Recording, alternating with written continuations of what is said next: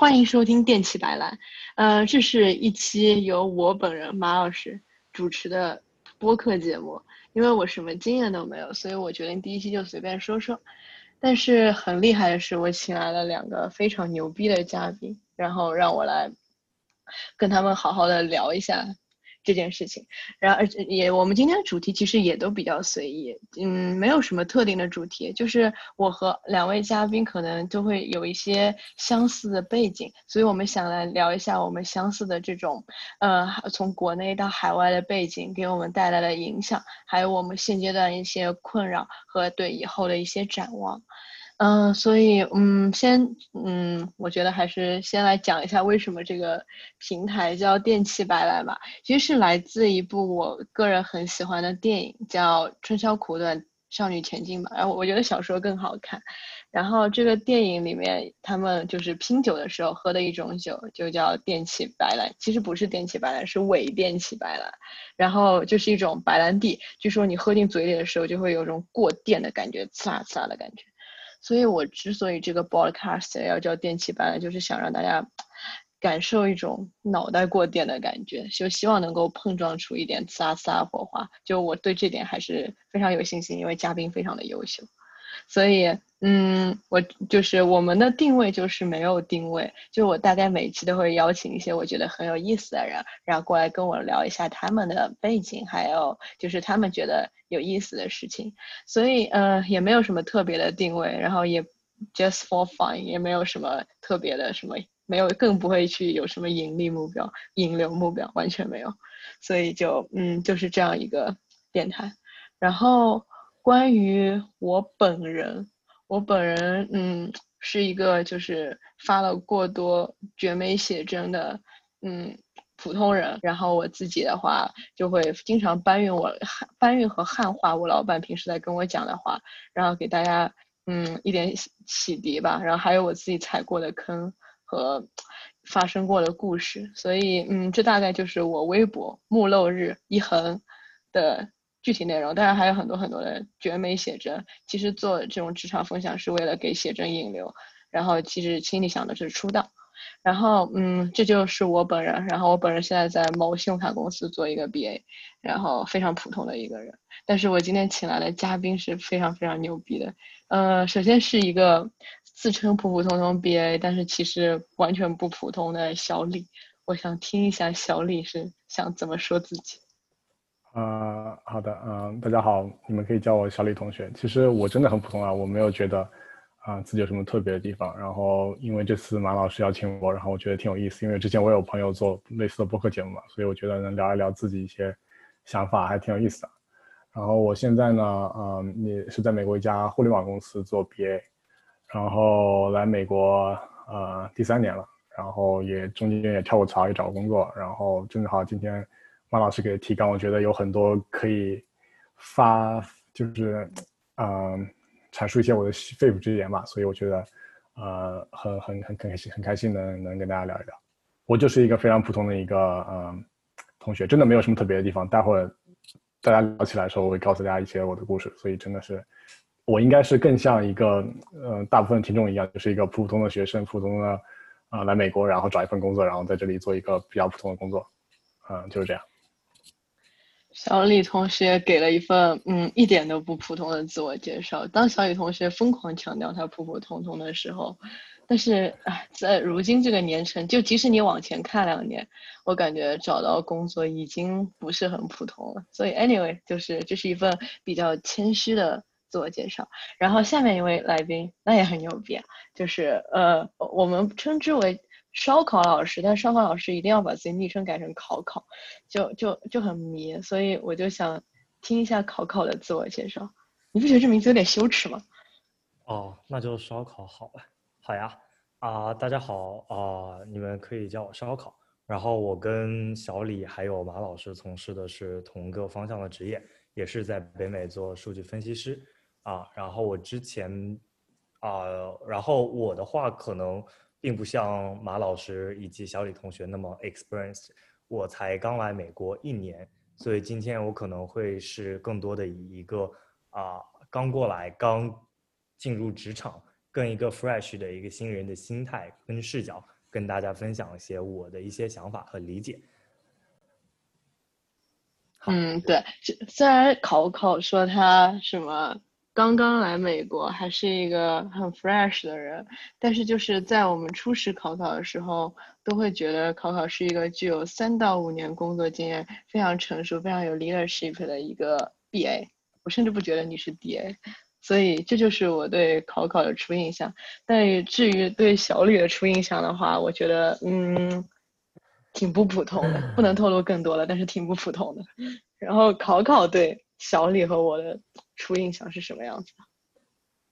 我对你们两个的初印象吗？哦，这么突然？我想想，我怎么不在提纲里呢？这个问题，这个问题有点太啊，没事没事，超纲了。但是就是生 活可以啊，我。对，就是欢迎大家关注马老师的微博“木漏日下划线”。我当时其实没有，不是下划线，横在中间。哦，横在中间，好，不好意思啊。不要给别人引流。对，这个号存在吗？不管。好呀，啊，欢迎大家去关注马老师的微博。我一开始也是从微博上认识了马老师的。其实我不是一个经常刷微博的人，但是马老师就是特别，就是比较少有的能够吸引我注意力的几个博主吧。然后他有发，除了他的呃美照会非常的吸引人之外，他会分享很多就是关于职场的见解，包括如何写简历，包括如何跟上司、白人老板打交道或者如何。然后我自己作为一个职场的新人，其实是非常需要一些这样的一个视角的，所以我一直是把马老师当做我的一个前辈，跟他进行学习。我认为他是在职场方面有非常多的自己 professional 的一个见解，以及执行力非常的强。啊，这大概就是我对马老师一个呃一开始的一个印象吧。他在微博上都是非常非常酷、非常专业的一个人。然后我对小李同学，我会觉得他非常，嗯，我觉得他跟我一样，其实都是一个，不不，他他比我的那个，哎，怎么说？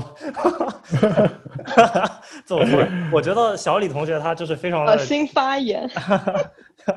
就非亲亲和力非常的强。我一开始初识小李的时候，跟他聊了非常长的天啊，非常久的一个啊，大概三四个小时，一直都在互相交流。然后两个男生其实这样子还是这挺少见跟难得的。从一开始来，我包括找工作，包括对项目的理解，对职场的一些探讨，小李都有自己很多很深刻的一些看法啊。那我们之后肯定也能够，等会在等会的分享当中，我们也能够听到小李同学的一些见解。然后我个人是非常 respect 他一些对一些事物的见解跟看法，他是一个非常有趣并且好玩的人。嗯，以上。哇哦，可以可以，就是烧烤就把大家都吹了一通，然后就吹的有一种宾主尽欢的气氛了。这个就是有非常有优秀毕业的潜质了，然后场子就给炒热了。那么小李同学对烧烤还嗯不用说我了，我已经听的太多了。对烧烤有什么初印象？嗯，初印象肯定也是因为先在微博上看到你们的微博嘛，不管是马老师还是烧烤，就是一些关于一些职场的一些，啊，一些建议啊，一些经历啊，一些想法，我觉得都跟大部分一些来美国工作的一些读书工作的一些学生就有一些共鸣嘛，所以我就关注了你们，然后之后又进了烧烤那个群里，然后之后有一直发言，就觉得因为大家都是同龄人，然后做同样的事情，然后同样的经历，就会觉得很多共鸣，就是能很多一些事情能有。啊，触到我的点，所以觉得大家都是比较有趣嘛，然后比较聊得来，这就是我的第一印象。因为说实话，在美国这么多啊这么多地方，然后大家都分散在各个地方，很少能遇到一些就是跟大家背景相同的人，所以能在网上遇到这么一帮人还是挺好的，我觉得挺开心的。对，所以就是我们之所以能够认识彼此，主要感谢一个另外一个非常牛逼的头主头部博主，他的名字。他的名字里面有一个侠，然后就可以。如果说烧烤是一个头部博主的话，那么，嗯，这个侠可能已经随着 Elon Musk 的思维到外太空去了，所以就属于他宇宙级别的博主，宇博。那个那个什么西雅图键盘侠就不不引流了，这边我会逼掉。然后，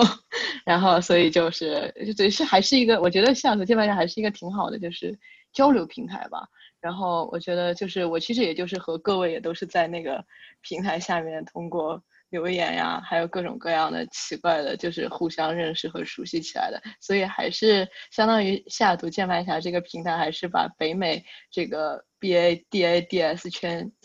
就是相当于搅和在了一起了嘛，就然后就谢谢就是烧烤和小雨同学的自我介绍，还有我们之间呃虚虚伪又不失真诚的互相吹捧，然后嗯，就是我们今天其实想聊的第一个问题就是，如我们其实都是有一些共同的经历，留美的经历的，就想跟大家聊一下自己的学生时代吧。然后就是第一个问题就是各位是什么时间和什么原因选择来美国读书的呢？我想先听一下小李。嗯，好的，嗯，我想一想，我来美国应该是二零一七年，因为我是二零一七年来的美国读研究生。然后当时为什么来？其实很简单的，我国内本科，我在国内读的本科，然后本科毕业之后，呃，说实话，我并不知道我能做什么。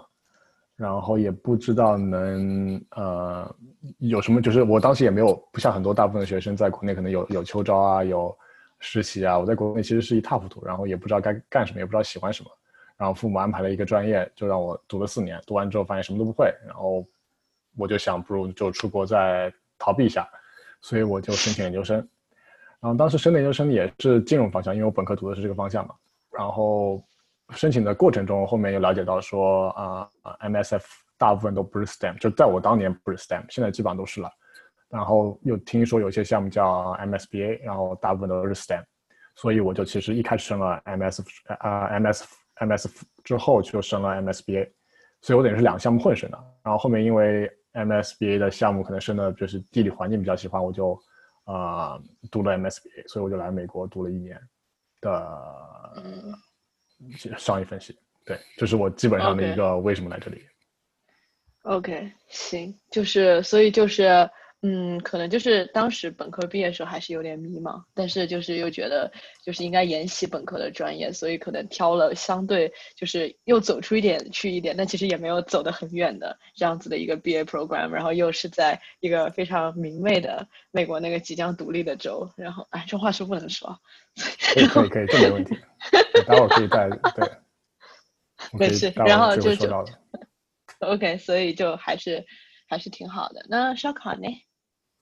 啊，我的话其实是啊，我来美国读书很重要的一个原因，是因为我觉得当时本科毕业的我在各方面的能力啊、视野、世界观、对社会的责任感各方面吧，都不是特别的成熟，也觉得自己不自信能够找到一份工作。所以，首先我确定的第一件事情是我想要继续读书，继续去发展自己。那么问题基本上就变成了是考研、保研还是出国？嗯，哇，好羡慕有选择的人啊！你继续。呃，就是这几个去思思考的方向。那么考研基本上就直接被我毙掉，因为我曾经有很努力的在大学里面读过书。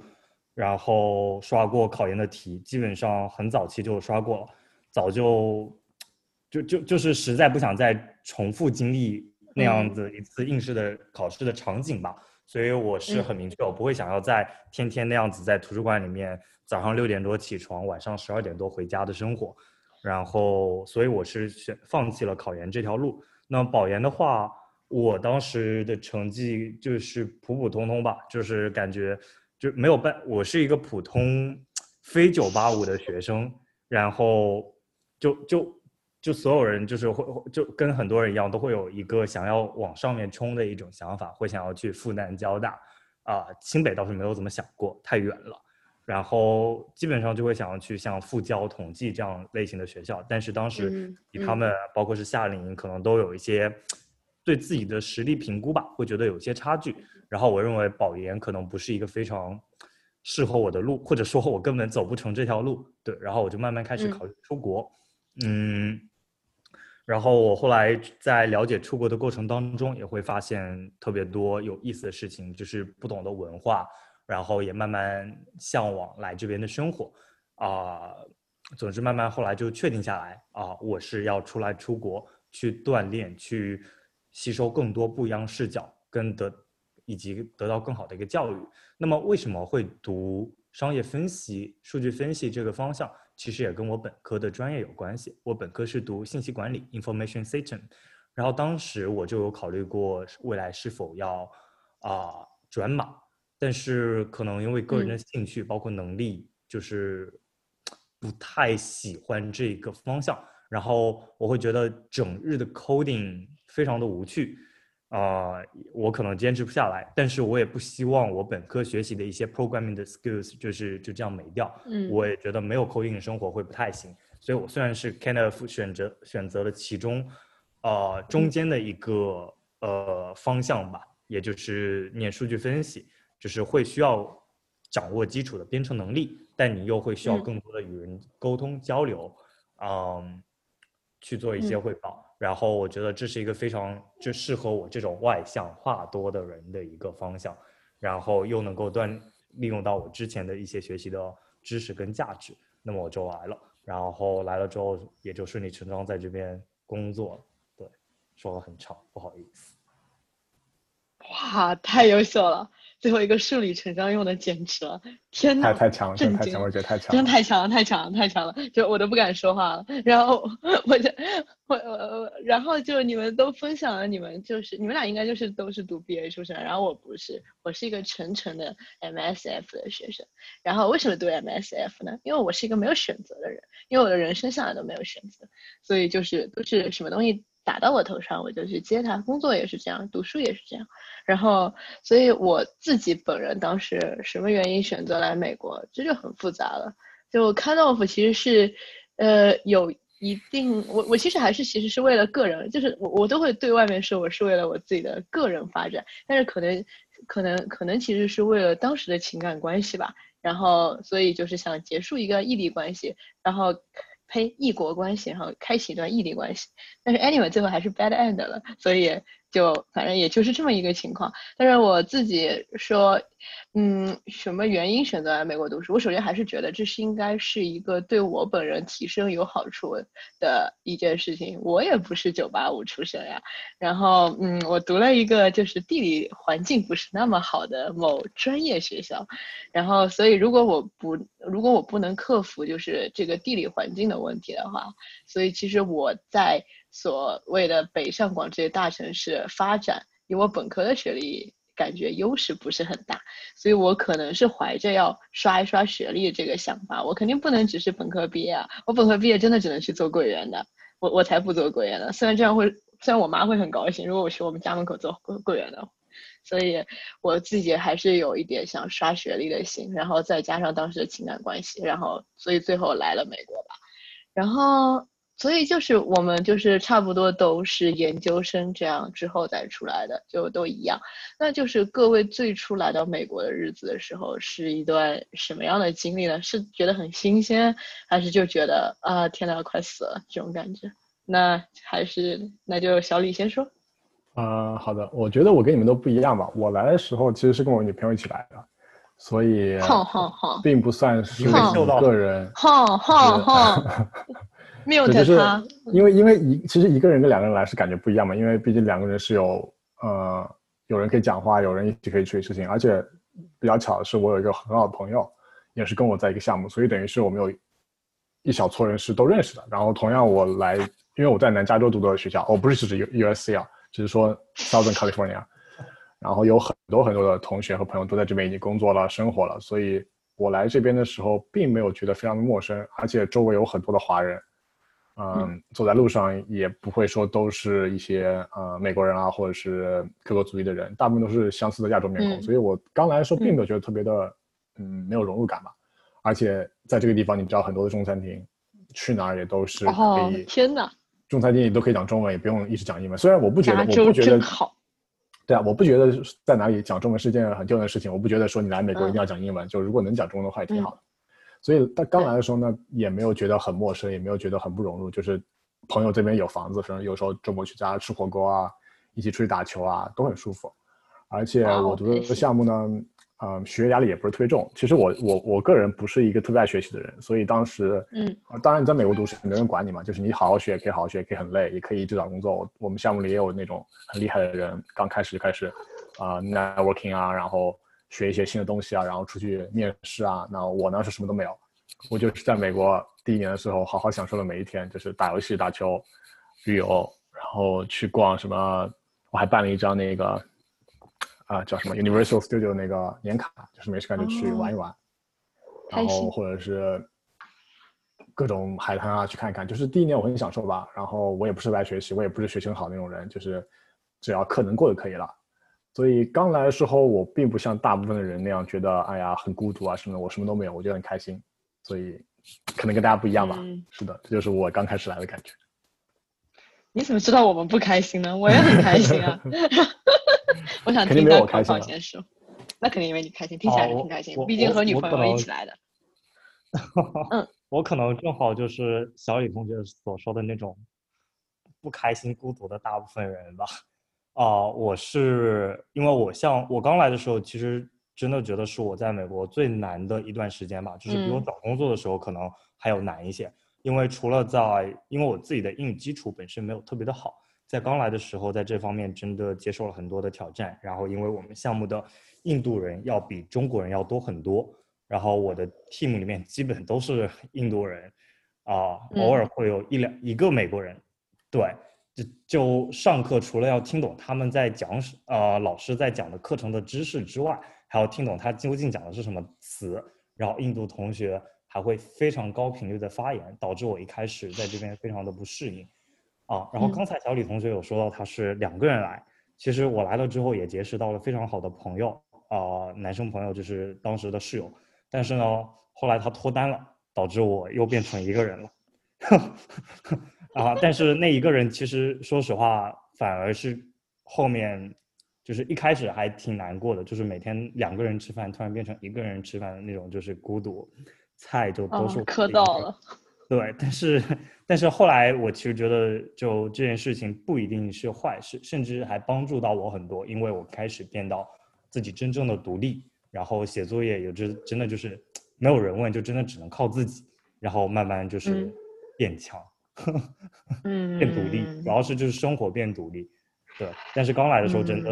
我说实话挺难的，也有一次非常想家的时候。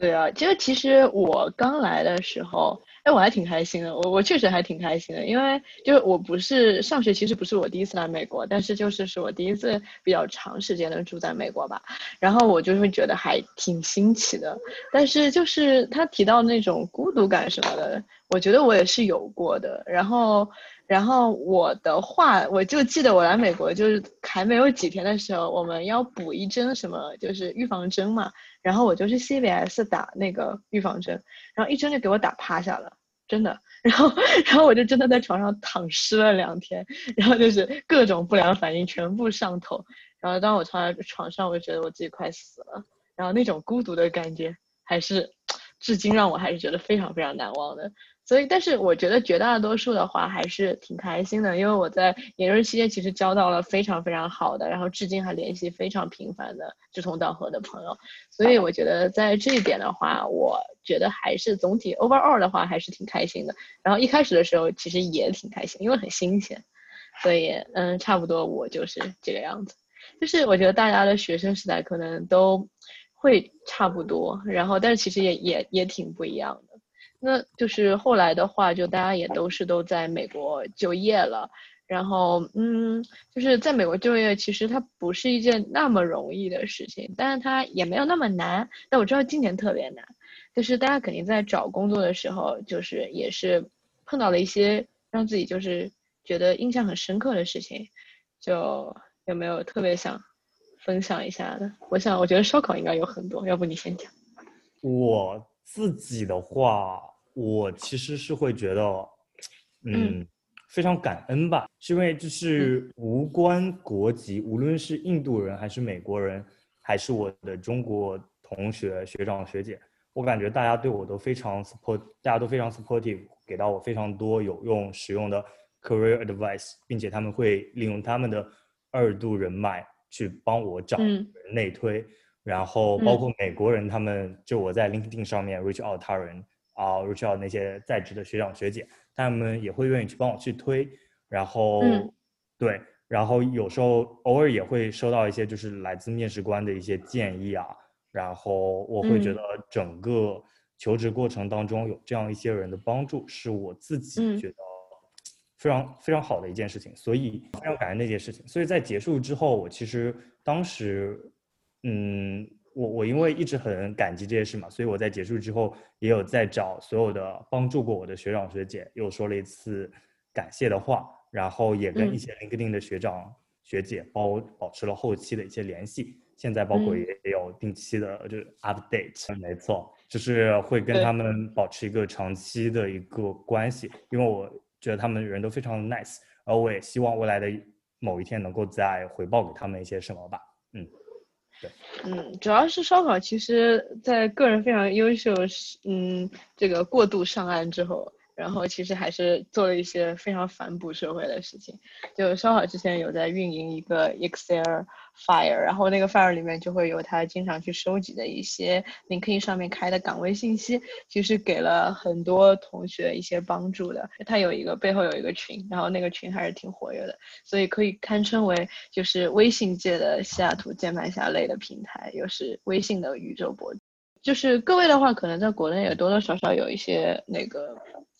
呃，职场的经历吧，应该可能不是全职工作，但是可能做过一些实习。就是我觉得在美国和中国的职场环境其实真的还是挺不一样的。就是嗯，大家会更喜欢美国职场哪一点，然后又不喜欢美国职场哪一点？呃，小李先聊一下。嗯，我其实没有在国内有正儿八经的实习，我所有的实习。嗯，我想想啊，我的实习就是我爸妈安排的吧，在一家券商，反正，嗯。哇，有些人脉，有些人脉，好的。所以这种实习并不会像真正的一种你投简历啊，或者是有些正规流程进去之后做一些比较啊正式事情，我做都是杂杂事了，所以我对国内的一些实习的感觉并不是很好。那来美国以后，呃，工作其实我换过一家公司，之前是在一家中国的一家 startup。然后后面现在在美国一家公司，所以我可能就是会比较两家公司的感觉吧。就是 OK，我觉得在美国的公司比较好，就是我不知道是不是所有组都是这样，应该不是，但是起码在我的组，我觉得比较好，就是这种 work life 就是分的比较开。balance，也不是 balance，就是嗯，好比在工作的时候，老板并不会很多涉及你的私人生活，在你的私人生活，老板并不会拿工作来打扰打扰你，不像在国内可能就是。下班，老板会下班之后还要疯狂 Q 你。对，就是我，我不觉得呃，work life 分的比较开，会让你跟老板和同事距离很远。我并不是说你不能做朋友了，就是只是说，呃，老板会在一些事情上比较克制，并不会用过多的，就是不会把这东西交叉在一起。就是你可以私下做朋友，但你们不会在私下聊很多很多工作的事情。你们可以在工作上聊一些比较呃工作上的一些想法或什么，但你们不会在呃白天的时候去讲很多的一些私人想法，就是。这种感觉会让我比较舒服，就是因为我可以有自己的时间做自己的事情，而不是说什么都混在一起。像国内的话，我有很多朋友回国嘛，他们说就是，因为因为你大家知道国内都用微信，然后老板也会用你的微信，就不管什么时候老板都是找得到你的。好比老板想随时 Q 你，对啊对啊，晚上找你做 PPT，那嗯就会晚上十二点给你发微信说能不能做一下，或者是明天早上给我。那他说明天早上给你，你的时间只有半夜，你就不得不做。那在美国这点比较好，就是老板我反正我老板是说，我绝对不会说下班以后让你明天早上给我，除非这东西非常紧急，但是可能就是一年可能有一次两次，嗯，就不可能是常规的事情吧。就但国内可能就比较常规一点。那这是第一点，我觉得美国比较好的。那第二点，我觉得就是，嗯，在美国的公司就是对职业的，特别是在一些职业的初期吧，对于这种个人的发展路线比较明确一点。因为之前在那家中国的 startup 就很明显觉得，就是我对我下一步不知道，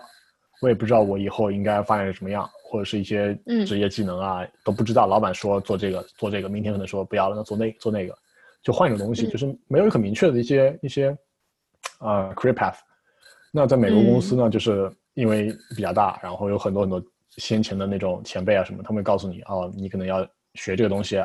或者要学那东西，你想升到下一级需要做些什么事情，然后你要需要多少的一些，因为他们那种升职都是 promotion，都是那种，呃，写好一二三四五的，你需要做到什么，而不是说非常模糊的概念。所以你在职业的初期是可以很容易的按照那个 guideline 去升职、去晋升、去嗯学到更多的知识。然后至于你上到更高的层面的话，我觉得现在那是另外一个故事，还没有资格讨论。就是能在普通人触及的范围之内，我觉得美国的公司可能是，呃。更利于你发展的，而且像你到一个阶层之后，你回国可能呃国内更认一点嘛，所以这是我觉得呃美国比较好的地方。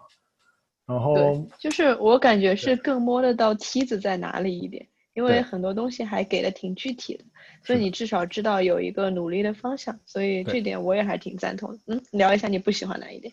嗯，我不喜欢的点，其实我觉得不是美国的职场。其实我在美国职场并没有遇到很多不开心的事情了。我觉得我不喜欢美国点，不是美国职场的问题，而是我的问题，就是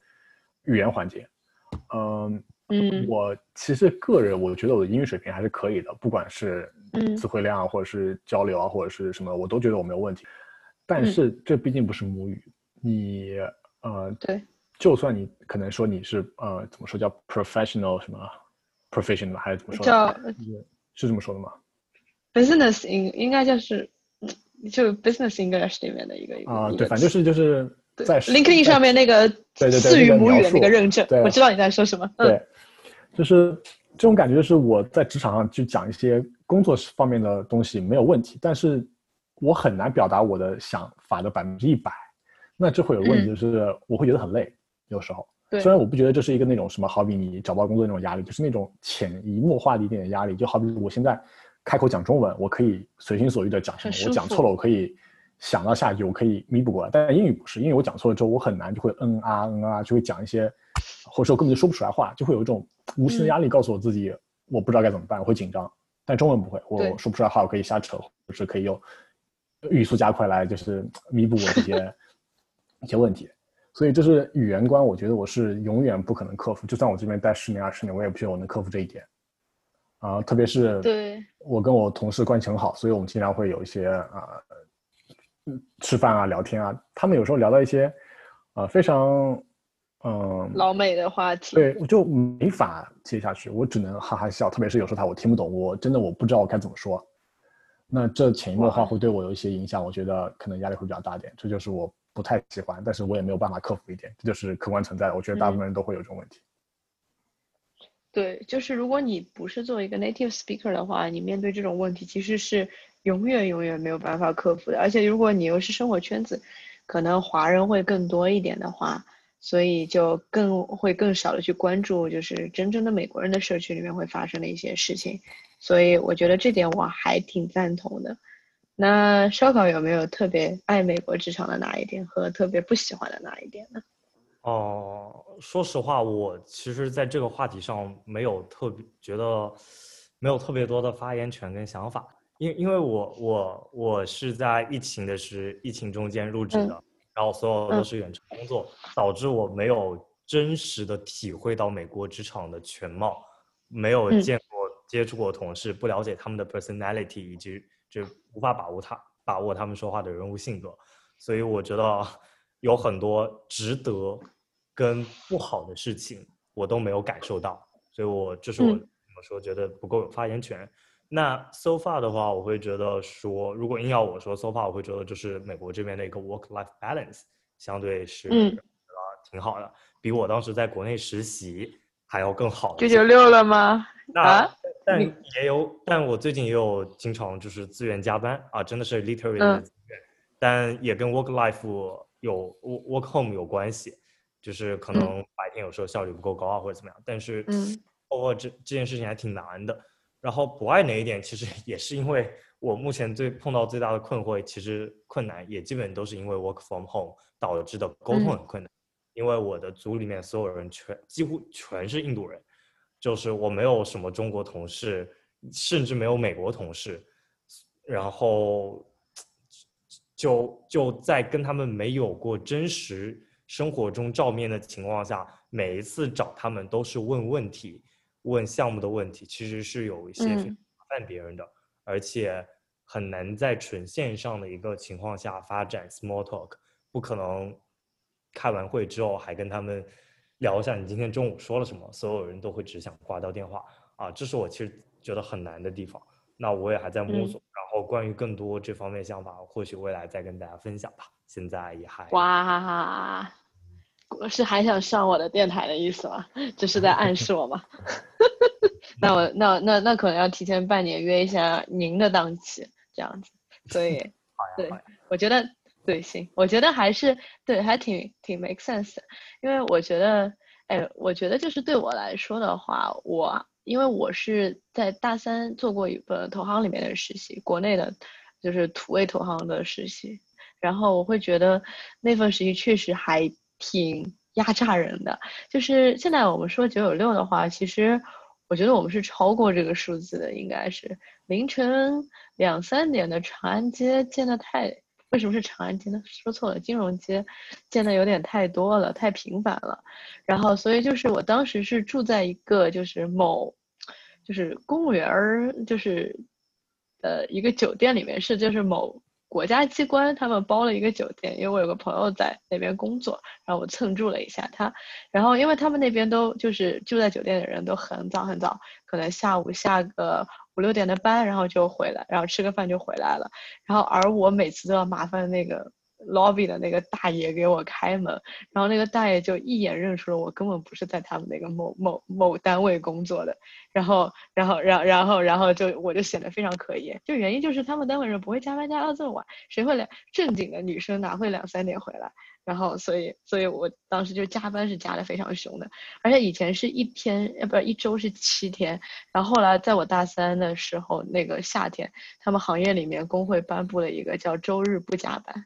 然后从此之后，我拥有了每周一天的假期。所以我当时其实觉得做的还挺开心的，但是确实对人的消耗也是挺大的。我觉得啊，对我生活搞点有的没的的话，应还是挺开心。比如说搞搞这个播客，所以我还是挺需要一点个人的时间去做一些事情。我应该不太能全身心扑在工作上，为工作献出我自己，不太行。所以我还是对国内的这个 work-life balance 是心有余悸的。我会觉得，嗯，这可能是我一个想逃避的问题，所以，对，这就是我自己的感觉。我比较喜欢哪，这也就是我比较喜欢美国职场哪一点。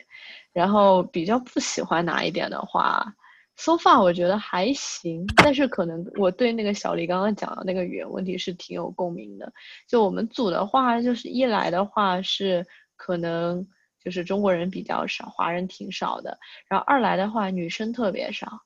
然后我就就是打开摄像头看到乌鸦乌鸦的白男的时候，心里还是有点压迫感的。所以就还是可能是我们组自己的问题。但是这个就是有一些比较就是美国人的 topic，我确实还是挺难融入的。尤其是一些可能直男会比较喜欢的 topic，比如说运动啦。就是这种打比赛啦之类的，就完完全全 What are you talking about？就还挺这种时候，确实也觉得就是自己不属于这里，归属感比较差吧。嗯，所以这就是我自己个人的感想。所以我觉得，如果我想我想补充一点，就是关于关于那个关于那个语言方面，其实刚刚烧烤说你组里都是印度人，对不对？其实我嗯，我我真的觉得，如果印度人的话，呃，对于英语不好的人来说，并不是一件很恐怖的事情，就是。你习惯以后，印度的口音其实没有很可怕，最可怕的还是 Native American 那种白人的英语，真的是语速快到连读到你都不知道他在说什么。就像刚刚那个，呃，马老师刚刚说，你开会的时候都是一些白人的一些同事，他们会讲一些呃足球啊，或者是橄榄球啊，或者是电影啊，或者吃的。就你跟印度人聊天，星球大战，对，印度人聊天，他们更多的还是工作英语。对吧？他们很少会跟你聊一些文化上的东西，他们更多还是跟你聊工作啊，或者是你做的事情啊，或者是，嗯，并不会扯到非常 native 那种东西。但你跟传统那种白人聊天，哇，他们聊的就是运动，呃，文化、电影，或者是一些搞笑那些图片，然后一些网上梗。因为印度人他们不是很懂美国这些梗，但美国人聊天就会用那些梗，梗那些梗我真的都听不懂他们说什么。他们那些单词都不是我能理解的单词，他们给我打的字都是那种。十个字里面可能八个字都是我，都只有五个单五个字母，但是每个字我都不知道在说什么，然后查也查不到，都是那种呃，嗯，就那种俚语，你知道吗？就很难懂，真的很难懂。而且我们其实中间多少还是存在一些 culture difference 这种感觉，就是有的时候我们理解的东西，就是言外之意是比较难听出来的这种感觉。嗯，所以我觉得这个也是需要一定的培养，尤其是要摸清楚，就是。你老板的脾性这样子。还有一点我觉得挺不同的，就是我觉得在国内我们很多受到的教育，就不管是男生还是女生，受到的教育更多是在要比较谦卑隐忍这种感觉的。然后这个东西会被带到职场上来，所以就感觉职场的上下级文化其实是比美国这边更严重的。然后而且就是大家会表现的更加谦卑，然后更加有礼貌。然后就是更加有的时候会体现出一些比较不争不抢的这种感觉，但我在美国这边就完全就是，如果你不哭的话就没有奶吃，所以我觉得这点也挺不一样的。就如果你不说话，那你就一定会沦为透明人，所以这点我觉得也是。你想想你在国内工作的话，嗯，如果你是老板，你的下属跟你去说，哎，老板我做了什么什么什么，你会觉得他。什么意思？你你你在跟我炫耀些什么？这是你应该做的 Too aggressive，你想你想你想表达什么？你想表达什么？就是如果你是同事的话，好比我跟你评级，然后我在做一些东西，我跟老板展示了啊，你看老板我做什么什么，那你会觉得凭什么我们俩做一样事情，你你有必要跟老板这样套近乎吗？然后，但在美国的话，我觉得很不一样，就是我之前开了一个会吧，然后那个那个人就是呃那个算是一个分享的人嘛，他跟我说，他跟所有人说说，他给大家最后的建议就是啊。Document everything you've done，就是要把所有你做的东西给列出来，然后有一个很好的 showcase 可以给别人看，告诉别人你做什么，而不是说你做完东西就就藏起来，没有人知道你做什么。因为你的升职都是有明码标价，你要做些什么，影响力有多大，有多少人知道你。就是你你不写下来的话，没有人知道，你只有告诉别人，别人才知道。所以一些美国人或印度人，他们会用尽一切办法去啊展示自己啊，不管是你觉得他很 aggressive，或者是他们在 bullshit，或者在吹牛。但是在美国人看来，就是很喜欢正常的 reporting，正常的就是他们对啊，你这样做，他们觉得你很你很棒啊，你把你做东西说出来，我觉得没有，他们觉得没有什么不好。其实现在我也习惯了，我其实我看到很多的一些新闻啊，或者是一些帖子啊，就说啊很不喜欢印度同事，因为他们没做什么事情，就是啊会出来说啊。但是我一直真的觉得这是本事，这是能力。我不觉得你呃会说或者是略微的吹牛是一件不好的事情。就是中国人实在是太 humble 了。对，嗯，在职场上，这个东西在美国职场，特别在美国职场，这是一件不能说非常不好，就是我觉得是对自己不利一件事情。呃，老板可能也会，因为其实我跟老板聊过这些事情，因为我老板非常非常的 transparent，他跟我聊所有升职事情，然后我跟他聊一些文化差距，他跟我说，呃，在职场上，如果你不表达任何你做的事情，或者你不不表达你任何不满的话，那老板会觉得你很享受你这个职位，很享受你这个 level，你不想往上爬，也不想往。别的岗位去进步，因为跟你同级的人很多，别人也在等着升职呢。那同样是一样优秀的人，你他为什么要挑一个什么都不说的人呢？那在他看来，他肯定挑想挑一些愿意表现自己的人了。因为你如果什么都不表现的话，你一直觉得自己很优秀，但是你不表现出来的话，没有人知道嘛。所以他跟我说的话，在美国没说就是没做，对，没说就是没做。在美国就是你得说，你做了一，你可以说四，你可以说五，嗯。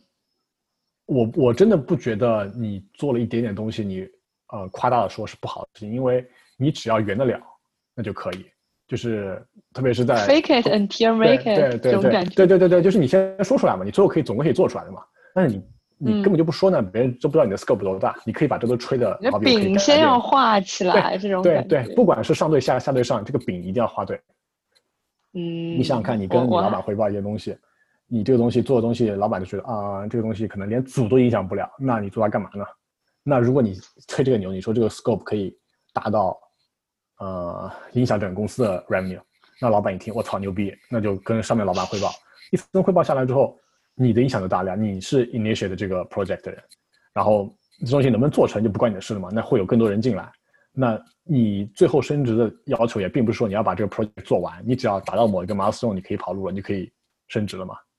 所以你只其实吹牛真的不是，就是吹牛并不是一件很坏的事情。我觉得要合理的吹学，合理的向印度人学习，我觉得这挺好的。对我我同意。然后因为其实很之前也有朋友跟我交流过，就是觉得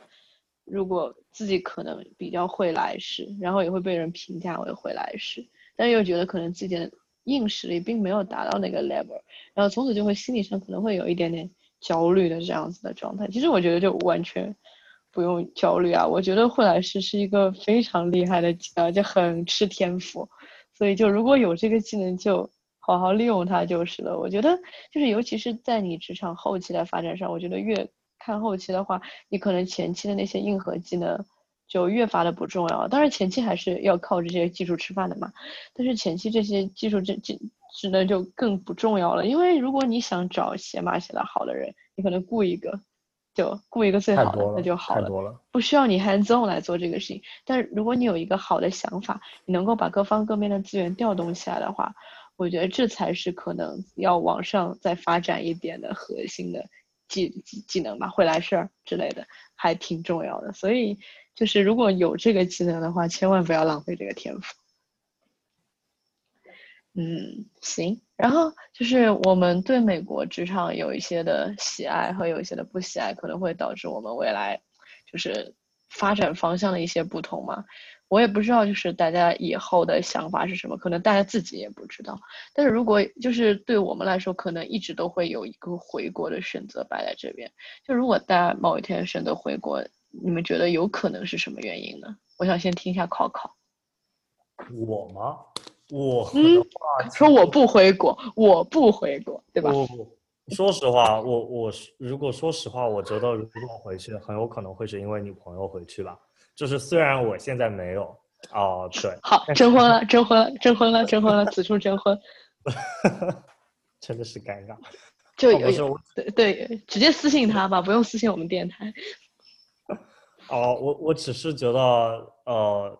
两三年之后应该很有可能，就是会是在两三年之后很有可能是我需要做这个决定的一个时间节点，而我 assume 到时候我应该会有一个啊，可以帮助我。一起做决定的一个人，我觉得我自己没有一个特别的 preference，所以我会相信可能会更尊重他的意见。如果他想要在那边，我会在那边。啊，当然，对，跟大部分中国同学一样，回去的最重要的一个因素之一就是家庭以及文化。我觉得这是很，但是我在这边其实目前融入的也挺好的。嗯，可能会更想要再看一下自己的一个职业发展。探讨一下，思考一下两边职业发展的一个可能性，再做决定吧。现在做这些决定跟思考可能都还早了一些，需要再多实践一些。嗯嗯，那小李嘞？呃，这个问题其实我前段时间一直在思考，因为我今年是第二年嘛，然后我今年没有抽中 H1B，那按道理来说，我明年只有最后一次了。如果明年不中的话，我其实没有选择了，我要么去加拿大，要么就回国。但去加拿大的话也很烦，因为你也知道加拿大还需要加拿大签证，然后你要再回美国的话是，呃，是什么签证？是是，反正另一种工签嘛，你就不可 L one 对 L one 好像，反正就你你会你会被受制于公司，你就不能跳槽，还要等待双币，所以就是那条路可能暂时不太行，对，就很烦。然后，嗯，我当时想就是，如果是真的没有办法的话，那我就回国，因为回国也不是什么死刑嘛。就实在不行，就只有回国，不是差的选择。对，但如果我有的选的话，我能在美国留下来的话，我觉得我回国的，呃，原因肯定是因为我在国内有更好的发展，或者说是我的，呃，爸妈需要我回去。因为暂时我来说，我跟我妈聊过，我爸妈说他们不需要我的照顾，也不需要我去养嘛，也不需要赚钱给他们花。所以他们不想成为我现在职业发展的一个阻碍，他们不想在这个情况下因为家人就回去嘛。所以暂时来说，我而且我比较想希望的状态是我想有个选择，因为我现在回国的话，呃，没有身份嘛。我回国之后，如果我后悔了，我是回不来的。那对，那这种路等于是堵死了一条路，我不知道我会不会回国喜欢。而且你现在这个时候，你回去职业生涯初期，你也不会说钱多到你不会后悔。好比我现在一年能给我三百万，那我不会后悔的。你你你再走了，对啊对啊，不香吗？对啊，但一般也不会到那个程度的嘛。所以就是，如果我后悔了，我希望我能有，呃，backup。我要吃。对，我可以回来或怎么样。所以我现在的打算是，啊，我希望是能拿到绿卡。然后再回去，或者是在绿卡之前有一些别的因素，可能是家人原因回去，那就那就是我不能不能控制的因素了。所以我说的是，如果是我在能控制情况下，我是希望能拿绿卡之后，然后我回国，然后可能是工作也比较好，然后也可以随时的回来，或者是两边跑，这是我比较理想的状态。嗯，我觉得这个还挺好的，这个规划。嗯，如果对我来说，如果我有一天回选择回国，我之前其实我在两三天前之后，我是可以给一个完全不同版本的答案的，但是这两天确实发生了一些事情，然后答案就变得完全完全不同了。就是如果我说我有我我之前答案是，如果我有一天回国的话。可能就是我觉得我已经可能作为一个有一定职场经验的，就起码经验会比现在多一点，能够嗯起码去带一个 team 那样这样子的一个情况。因为如果我能够刚刚变成一个 people manager 的话，得到一个国内比较好的机会的话，我觉得是相对这种置换是比较划算的一个时期。就现在有点尴尬，不上不下的，再加上我眼高手低，然后就没有什么我觉得。会非常心仪的机会，但是如果我有一天能够碰到比较好的发展机会，并且就是不再去受底层九九六的折磨，开始受中层九九六的折磨的话，中层可能不用九九六啊，然后我可能就会更多的考虑出，更考虑回去。但是我现在的答案会变得有点不一样的原因，就是最近我的猫生病了，然后这个事情可能在国内一家，比如说还挺普通的宠物医院。就是你充个把钱充够了就能解决的事情，但是在我这边开始就是我的猫是得了疑似的猫传腹嘛，在这个事情呢上面就会变成一个可能药也是我得自己找，然后如果我选择用针剂的话，针很可能还要我自己打，这样子一个非常我觉得非常不方便的一个局面，然后也是令。养宠物的人非常心碎的一个局面，就是这个事情明明是有解的，但是因为你困在美国这个环境里面，所以这个事情会变得非常非常难做，然后就会有一种伸展不出手脚的感觉。所以这个事情还挺触动我的，就是不仅仅是宠物的问题，就包括你在这边，你其实也会觉得你自己不敢生病，不敢出很多意外，就会始终会被这样一种。不是很安全的感觉包围，然后包括移民身份也会是一方面的原因，所以我觉得这点其实就我从我宠物生病这件事情上，我可能就有点以小见大，然后我会觉得，嗯，国内真的还是在一些方面挺便利的，然后你可能能够找到最快的、最好的解决方案，而在这边你可能始终就会觉得受到一种受到限制、手脚放不开的感觉。所以这可能就是我回国的原因。我其实我其实挺同意的。嗯，我们其实刚刚聊所有的能想在美国留的原因，其实百分之九十九都是在职场，就是单纯限制在职场。但抛开职场所有以外的东西，我觉得大部分人都还是想回国的。嗯，对吧？因为因为啊，我觉得很多人就是因为没有，还是没有归属感，而且没有融入感。就像我一样，我觉得我在美国可能待得很开心。那只是只能说明我没有跟我回国做对比，因为我回国肯定会过更开心。但是我在这里开心的只是因为我在职场上没有很多压力，但我在职场以外娱乐活动其实都是非常匮乏的。像你刚刚说的湾区都匮乏吗？哦，不是，东西边都匮乏，不是东部人民哭了。你你你不能跟美国的一些比嘛？我说的是跟国内比嘛，就是国内对。你你你说美国不匮乏，你能玩什么？我我我想出去逛街在家撸猫呗。对啊，你也不能说你。像在国内，你想出去逛街，你你坐地铁，你到市中心散散步，然后各个店嗯进去逛一逛，不买随便看看很开心。你在美国呢，你下楼你可能就得开车，你去商场也都是那种大商场，也没有那种人挤人或者是很多人排队想吃些小吃的东西，饭店也就这么多。就这些这些东西，你可能现在习惯还好，但是你如果是想一想国内一些环境的话，你肯定还是觉得这里很无聊。特别你刚刚说的一些生活的东西，好比你看病，你的猫看病。就抛开猫好了，就说我自己看病，嗯，又回到那个语言的问题了。我在国内我看病，我绝对不会担忧说我有什么东西说不出来的，我哪不舒服，我很容易就可以描述描述出来我是什么病。可是在美国看病，你要再找一个美国人，就是你很多一些身体的一些疼痛或者疾病，你很难用正确语言来来描述，两个人沟通是有问题的。哎，对，就是你想看这些最基本的一些生活的一些细节细节问题，你都会有顾虑的话，其实说明。还是不融入这个环境嘛？就你还是不属于这里的。对，是的，我就拿我前几天给猫看病吧，然后医院给我打了个电话嘛，然后跟我叽里呱啦讲了一堆，然后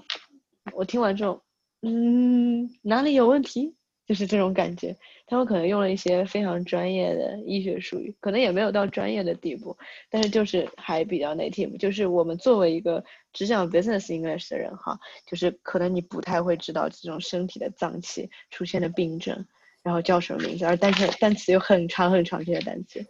所以就你还是会觉得你自己不属于自己，然后在这个情景里面你会觉得很无力、很累，抓不到重点，这种感觉也都是让人觉得非常的劝退的。对，所以我觉得我们如果哪一天真的选择回国的话，可能都会多少的受到一些。不回国的话，可能是职场的激励；回国的话，对，就如同小李所说，工作以外皆皆劝退。而且而且回国还有一个问题，我一直很怕，就是就是我刚刚都说在美国不好的地方，那我现在想说就是，呃，不想回国这个有一个很大原因就是我觉得我很怕回国，就是，呃，在那个烧烤群里嘛，我看到很多那种，嗯，国内的校招啊，或者是一些社招那些题目或者面试那些人啊，我觉得他们太强了。我强到劝退，字节跳动的面试题，哇，噩梦强强到我觉得我根本就过不了第一轮。他们那些岗位，就是首先我抛开他们到底需不需要这么强的技术人才，就他们的纯的面试题目，我觉得我根本就说不出来。嗯，一些什么算法，我我我不知道是不是国内真的要求这么高，我觉得我。招一个 DA 到底为什么要考算法？那不知道，人家就是需要嘛？那就没有看不起 DA 的意思。对不起，在座还有一位 DA，没有看不起 DA 的意思。就是就是，我觉得很奇怪，就是他们可能就是因为人太多了吧，就要把 bar 设的高一点，然后足以筛选到足够的人，所以他们就把那些东西设的很难。那对于我来说，我觉得我不行，我根本就面不过他们。就算我美国工作几年，如果我跟他们在同一起跑线，或者是面一些同样东西，我还是面不过他们。所以我就很怕，我就像你刚刚说的一样，眼高手低，就是我怕我想的跟我达到的不一样。好比我想的是我回国可以做一个 senior，或者是。做一个呃，做老板，做 manager，对，或者是能能做 manager 最好嘛。但是可能我根本就达不到那些技术要求，就跟想象的完全不一样。那我会觉得非常失落。好比我现在去面 senior，他们觉得你太菜了，那对我是一个非常大的打击嘛。对，所以我很怕。国内的职场 PUA 也是很盛行啊，所以我感觉从面试就开始 PUA 你了，就拿这么难的题，我肯定看完之后就万念俱灰，然后自我否定这种感觉。而且而且我比较反感国内就是，呃，有点过于技术崇拜，就是他们技术崇拜到觉得你不做技术你就不行，面试一定要技术，你不会你就觉得很很那个。就像我在工作上经历来说，呃，我是就像你刚说，你说你你要找会 coding 的人，这么多学 CS 的人，干嘛不招个学 CS 的？然后好比我们一些项目一些东西，我真的不觉得技术是一个。大呃不是说所有吧，就是一个技术并不会成为大部分项目的一些呃 blocker。你说你如果真的开发一些新的一些产品或者改变世界，像什么自动驾驶，那就不一样。就是我说的是更多在 business 方面吧。你真的一些什么 modeling 啊，或者是呃或者是一些 coding 啊，我不认为这个东西会影响呃一个项目很很大。更多的还是这个项目能不能正确运转。好比你要找正确人做正确的事情，你要把它写成 doc。你要给上面的人看，然后上面人认同你，然后你要把这个东西实施出来，有很多很多方面，但技术真的只是很小的一部分。然后现在很多公司就是在从面试开始就是强调没有技术就没有一切，只要会技术了什么都搞定了，我觉得就很走偏了。对我，我其实非常非常同意，就是所谓这些 soft skill 的时候，soft skill 的话，其实是尤其是在后期会更加明显的凸显出人和人之间的不同嘛。我觉得就是技术强当然是一个非常非常大的优势，但是就是资源整合能力啊，还有这种包括就是你对大局的判断，就是那个叫什么 judgment，business judgment 这种感觉，它就。其实，尤其是在你站到一个更高的位置上的时候，我觉得可能会起到更重要的作用。但是我其实未必觉得，就是人人可能都要，就是对算法有很强的了解。而且，就像他们总是招一些造火箭的人会去拧螺丝的话，我觉得其实也算是一种资源的低效配置。这种感觉，你应该还是要让适合的人去做适合的事情。所以，嗯，我觉得可能我对国内厂了解也不太多。呃，考考有没有什么理对国内厂有什么了解吗？哦不，我主要你，哦，反正国内的面试的确是这样子，就是其实北美有时候也会有一些这样的现象，就是面试造火箭，工作拧螺丝，就是的确是会有这样子，经常会有一些超出工作本身要求的能力，是因为，哎，主要还是因为工作的需求不如市场的需求啊，不如市场的竞争者那么多。所以的确有时候会提高这样一些 bug，然后导致越来越多的恶性的一些事情。但很大一部分原因也是因为我们这个行业它的一个国内的一个发展，其实它还没有北美这边更完善，导致国内对数据分析的一个定义跟区分不是特别的清楚。啊，国内都基本就叫数数据分析或者商业分析之类的，但是工作职责就是甚至比北美就是还要更更模糊，包对对更模糊，包括的方向要更多一些，所以他们在面试的时候就会碰到各种各样的可能性，啊，我觉得会比这就会让在北美的我们感觉到有些意外，为什么我们还要算法还是怎么样？但我觉得这很大一部分原因是因为他们还没有对这个行业、这个这个工作的啊 title 这个方向有个更明确的规划跟发展。他们在公司里面还没有一个很成型的一个体系跟系统啊，这是一个我觉得从最开始的一个问题吧。但我也觉得，我目前是觉得国内这一方面数据是发展的很快的。我也相信在未来三到五年这样子之后，会有一个很明显的一个进步。我觉得会越来越好。然后刚才其实你们就是一开始，小李同学是提到说，呃，不想回国的一个原因嘛，啊，他提到了说回国面试什么。但我这边其实我自己也想补充一下，其实不想回国的一个原因，如果要说有可能会是一些各方面的一个压力，来自于你的亲戚，来自于你的朋友，来自于租房和买房，就是这样一些生活的压力，其实会让我对国内非常恐惧。为什么你？不谈恋爱，为什么你不结婚？为什么你你你你房子是不是不够好？你你你还能不能就找到对象？就这这这种各种生活的压力会让我觉得还挺难的。但是在美国这边，可能就不会有人去对你这样一些其他的外在条件，你自己做的一些决定去多做多加干涉，会让我们感觉会让我个人感觉有更多的自由。这可能是我觉得回国的一个不好的地方。嗯嗯，关于回国跟在美国，啊，我我个人不觉得在美国就一定是呃好的，因为我觉得美国更是就是回国和在美国是更适合不一样的人。你在美，我觉得在美国的更适合的人就是那种对生活可能要求并不是特别的高，希望能开心过一辈子，然后能呃达到 balance，对，就是收入就是。能够满足你大部分的要求，也不会说特别过分的要求，也不需要买个什么几百万的跑车，就是什么都不错，然后很开心的过一辈子，没有什么压力，然后阳光、吃喝、健康都很好。但是我有跟国内的一些叔叔阿姨聊过，如果你真的想做人上人的话，或者是真的想发财的话，肯定是回国。你在美国永远啊，不是说所有人，就是百分之九十九的人，你都做到只能做到一个 senior，就是一大部分人都到头了，一辈子就这样了。你不，你这辈子在美国不会愁吃，可能一辈子就很不错的，然后一分几十万，可能一二十万年薪的收入，然后结婚生小孩，然后作为美国人就结束了。但如果你真的想在国内，或者是你在这个社会上做一些可能资产达到上百万、上千万、上亿，然后有一些社会影响力，或者是怎么样，或者是你能获得朋友们的一些羡慕的眼光，因为你在美国工作，其实我觉得不会很多羡慕，就是大部分正常人都是这样。但如果你真的想做一些比较高层的东西，肯定还是得回国。你很少有听说，在美国啊，除非那些真的是技术人才高层，什么一年几百万年薪，那就很少。你很少在美国说你做一个 BA 或者做一个啊 engineer 能发财，顶多你就在湾区买个房子嘛，买辆特斯拉，还能买什么？就结束了。那你如果真的是回国，对啊对啊，还有什么 Apple Watch 吗？我也不知道，我随便编的。快想一想，快想。是是，反正就是回国的话，你如果能有机会做高层，或者是自己创业，或者是自己做一些生意什么的，那达到财富自由的这个级级别就不一样了。你可以买一些可能你无法想象的一些奢侈品，超过三件套的东西。对啊，对啊，对啊，这个感觉是不一样。所以我觉得，我刚刚忘了说了，如果我真的有一天回国的话，我一定是为了钱回去的。这这这这也很很正常啊，这个太正常，这个答案一点都不意外。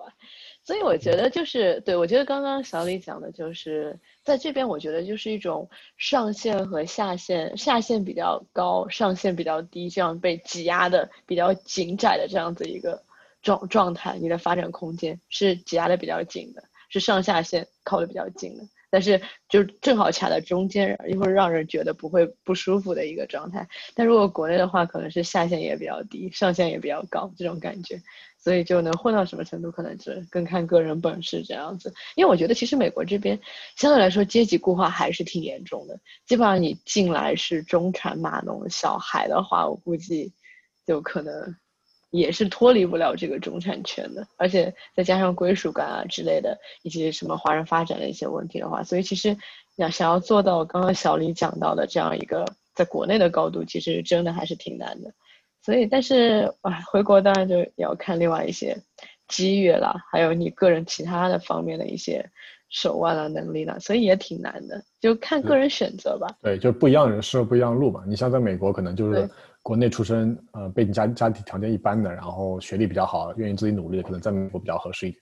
那在国内能吃得开的，家里条件好一点的，自己有点野心的，可能回国比较好一点。其实就是我不太喜欢美国长久的一点，就是你在美国大部分的人一辈子看得到头，就是进一家大公司，去硅谷，找一个可能码农，结婚生小孩，孩子进一些学校，大学读一个 Stanford 或者是 Berkeley，然后毕业之后再去大公司，就是。百分之八十吧，你去硅谷看一看，都是这样家庭。然后小孩子不太就会讲中文，就是就就看得到，就是我觉得会很，呃，挺无聊的，看起来。就活着一种很同同质化的一种人生。对。然后就会觉得所有东西都是超不出三件套的范畴。就他们可能他们可能喜欢这种生活，但是我觉得不是不是适合于所有人。就像我可能会觉得，我不愿意一辈子这样，我可能会觉得回国闯一闯可能会更好。嗯，对，我觉得对，就是可能每个人的追求就会不一样。就我，我很难说我想要这样子。就我，我其实是很摇摆的人，我会觉得，哎，好像都还不错，然后这种感觉，所以就会啥都想要。但我其实个人就会想，除了我的职业之外，但我觉得职业给我带来成就感也是挺大的。甚至就是，就是做一份工作，如果我能做出一点 influence 来的话，它其实本身会比钱呀之类的东西。带给我的快乐更多。如果我能够做出一些 influence，能够影响到别人的话，同样就是超出工作这一点的话，我觉得也是。我就希望去做一些更有 influence 的一些事情，它不一定是工作。所以就是我会在 plan 一些别的事情，然后包括就是在一些嗯我感兴趣的方向可能会更多钻研。比如说我会想。像今天这样，就会请大家来做一个播客，然后就会想做一些更除了就是我们能一眼看到人生之外，就给它增加一些其他的可能性。所以就是我觉得也是这样。当然，如果我遵循我妈的本意，去我们家门口做一个会柜员的话，我想我的人生其实也是一眼看得到头的。所以其实跟在什么地方也没有关系，就是看你在什么地方选什么样的路。还是挺有关系。当然，美国在这边，你循规蹈矩，按照什么这个硅谷放牛娃路线走的话，确实百分之八十都是这样子。我很同意。行，我觉得好像今天我们聊的还挺多的，聊的超时了，就所以应该聊的，大家聊的应该还挺开心的，对吧？如果大家有想听到的内容，或者是想想让我请的博主的话，我也欢迎跟我说，我尽量去舔一下他们。不一定请得到，不一定看得上我，所以但是谢谢大家今天二位来来这边来参加我们电器白兰第一期的讨论，所以感到非常的快乐，所以谢谢大家，然后我们要不今天就到这里，谢谢。好的，谢谢。好，谢谢。好，谢谢。我先我先把这个 record 关掉。